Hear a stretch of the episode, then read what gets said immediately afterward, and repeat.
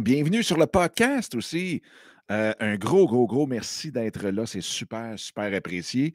Aujourd'hui, on va parler de tout ce qui va toucher la récession pour les créateurs de contenu. Parce que, bien entendu, on est un peu dans une récession. En tout cas, si on ne l'est pas, on en parle à tous les jours, à tous les postes, euh, partout, partout. Et euh, combien de temps ça va durer, on n'a aucune idée. C'est sûr et certain que là, la récession va venir plus d'un besoin du ralentissement de, de tout, dans le fond, des dépenses de partout. On le sait, les prix ont monté en flèche. C'est rendu ridicule. Donc, euh, les banques augmentent les taux d'intérêt pour tout. calmer un peu les ardeurs de tous les consommateurs. Et bien entendu, bien, ça va affecter un peu les dépenses des entreprises euh, d'un peu partout. Vu que le monde va dépenser moins, mais les entreprises vont dépenser moins. Mais ne vous en faites pas. Moi, depuis que je crée du contenu, depuis à peu près 2001, euh, bien exactement, bien, ça fait la troisième, quatrième récession que je vais passer.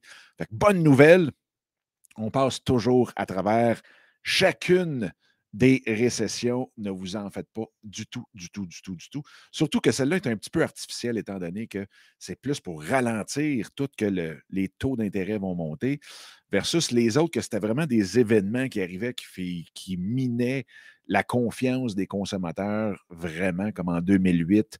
Euh, il y en a eu, dans le fond. Il y en a toujours une, une fois de temps en temps.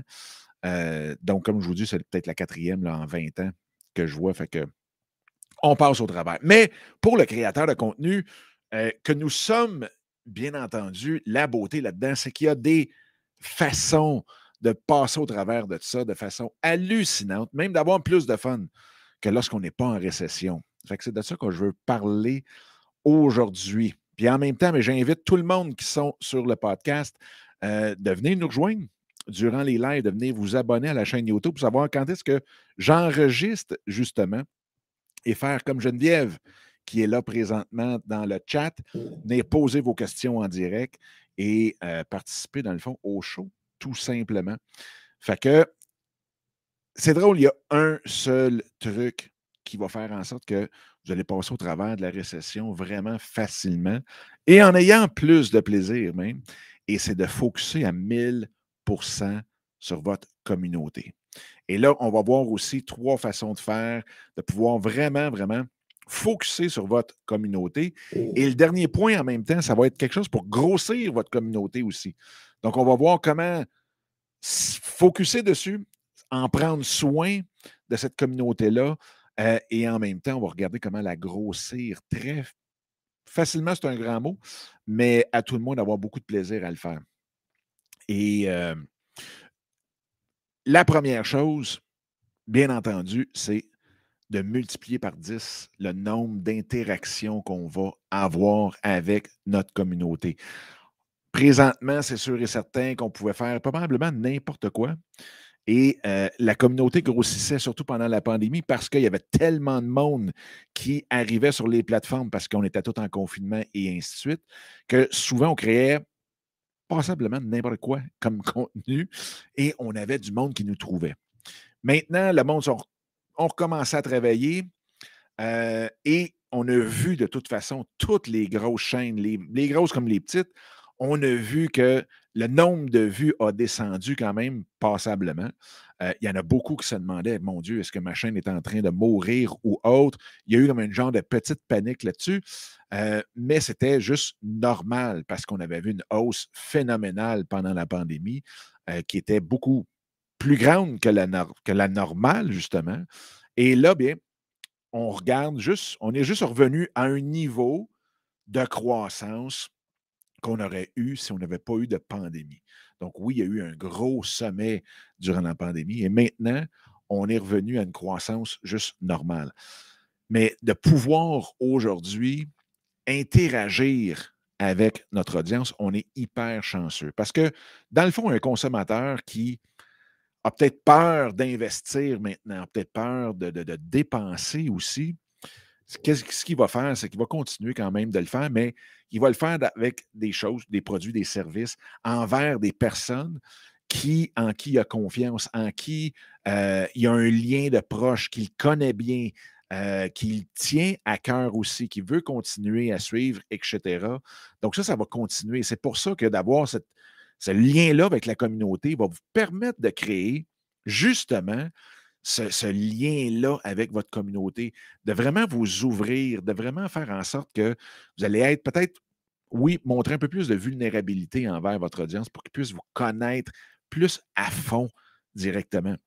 Et ça, bien, avec les lives, comme on le fait régulièrement ici, euh, comme il y en a plusieurs qui le font aussi, c'est le moyen le plus facile. Et je vais vous prouver aussi, euh, je vais vous dire pourquoi que le faire sur YouTube directement, donc que YouTube soit votre plateforme de prédilection, la plateforme de base. Ça ne veut pas dire de ne pas aller ailleurs. Ça ne veut pas dire d'arrêter de faire des lives sur euh, ou d'utiliser Facebook, LinkedIn, Twitter ou les autres. Mais pourquoi que YouTube devient encore plus important pour vous et de faire vos lives directement sur YouTube? La première chose, c'est que, un, on est chanceux, YouTube met énormément d'efforts et d'argent dans tout ce qui est leur département de direct, de live. Pourquoi? Parce que c'est connu, ils veulent absolument aller auprès de la communauté des fameux gamers, ceux qui, adorent jouer, tous ceux qui se retrouvent sur Twitch. Pourquoi? Parce que Twitch a énormément de misère avec, ou plutôt les, les membres de Twitch, ceux qui jouent sur Twitch, ceux qui font des, euh, qui ont leur plateforme ou leur, qui font leurs vidéos sur Twitch, l'affaire, c'est que c'est terriblement dur de se faire découvrir. Et quelle est la plateforme par excellence, toutes catégories confondues pour se faire découvrir? C'est YouTube. Donc, YouTube va utiliser énormément ce levier-là qu'il a présentement et va investir beaucoup, beaucoup, beaucoup pour aller chercher tous les joueurs de Twitch, les amener sur YouTube et des gamers, c'est pratiquement live tout le temps. Donc, de ce côté-là, maintenant, ce qu'ils veulent faire, c'est pousser le live pour attirer les gamers et en même temps multiplier par 10 les façons de se faire découvrir grâce au live, parce que c'est ça que les gamers recherchent. Donc, c'est ce qu'ils vont faire, mais en même temps, pour nous, créateur de contenu, qu'on soit coach, qu'on soit dans le how-to euh, ou autre, mais pour nous, c'est excellent parce qu'on va profiter de ces outils-là pour faire découvrir nos lives, pour faire en sorte que euh, les gens puissent nous trouver beaucoup plus facilement et que nous, de notre côté, on soit capable beaucoup plus facilement aussi euh, d'interagir directement avec eux. Ensuite de ça, l'autre chose, bien entendu, j'en ai parlé un petit peu au début, mais oui, pour justement euh, prendre soin de notre communauté, va falloir maintenant produire du contenu que notre communauté veut absolument avoir. Donc, de faire en sorte que la valeur de notre contenu soit multipliée aussi par 10. Donc, de faire plus de sondages auprès de notre communauté, de savoir vraiment qu'est-ce que notre communauté veut avoir comme contenu directement de nous. Et non pas juste de partir euh, sur Ah, moi, j'aimerais parler de ça. Oui, c'est important. On peut le faire une fois de temps en temps. Euh, mais de s'assurer que ce qu'on a le goût de faire soit vraiment ce que notre audience aimerait aussi avoir de nous. Donc, ça, c'est vraiment d'aller chercher, si on veut, le, milieu de ça. Et l'autre chose qu'on sait que notre audience aime beaucoup présentement, peu importe le domaine dans lequel on est, et aussi qui est un outil présentement qui est très, très, très, très, très fort pour se faire découvrir, ce sont les fameux shorts. Donc, pourquoi les shorts? C'est que si on regarde une vidéo qui est longue, donc 5, 6, 7, 8, 10 minutes, whatever, dans le fond, en haut sur YouTube, c'est en haut d'une minute. Donc, de faire ce contenu-là, un, c'est plus difficile parce que, veux, veux pas, au lieu d'être 30 à 45 secondes, on y va sur du 5, 10 minutes, 12 minutes, 15 minutes. Et là, ce que l'algorithme fait, c'est qu'il regarde est-ce que le monde l'écoute au complet? Donc, il y, a, beaucoup de jugements, entre guillemets, par l'intelligence artificielle sur la qualité de votre contenu. Comme on a dit tantôt, c'est important d'amener de la qualité dans le contenu euh, qu'on amène, surtout en temps de récession pour pouvoir bâtir notre communauté, pour pouvoir interagir plus et ainsi de suite et garder nos revenus au même niveau. Et en même temps, ben, veut, veut pas bâtir ces liens-là super proches avec notre communauté fait en sorte aussi qu'on se développe plus de produits et ainsi de suite. Donc, on vient à nos fameux shorts. La beauté avec ça, c'est que versus les grosses vidéos qu'on fait, qu'on aime aussi faire, mais qui demandent beaucoup plus de temps et en même temps, dont l'algorithme va juger de la qualité de notre, euh, de notre contenu. Donc, ce qui arrive, c'est que le poids de vraiment être découvert repose sur nous, sur la qualité. De l'autre côté, par contre, quand on regarde pour les shorts, ce n'est pas le contenu vraiment. Oui, il faut avoir de la valeur dans le contenu. Oui, il faut que ça soit intéressant parce que oui, il faut que la personne, votre audience, le monde qui vous découvre, arrive à écouter plus que juste 10 secondes ou 5 secondes de votre 30 secondes.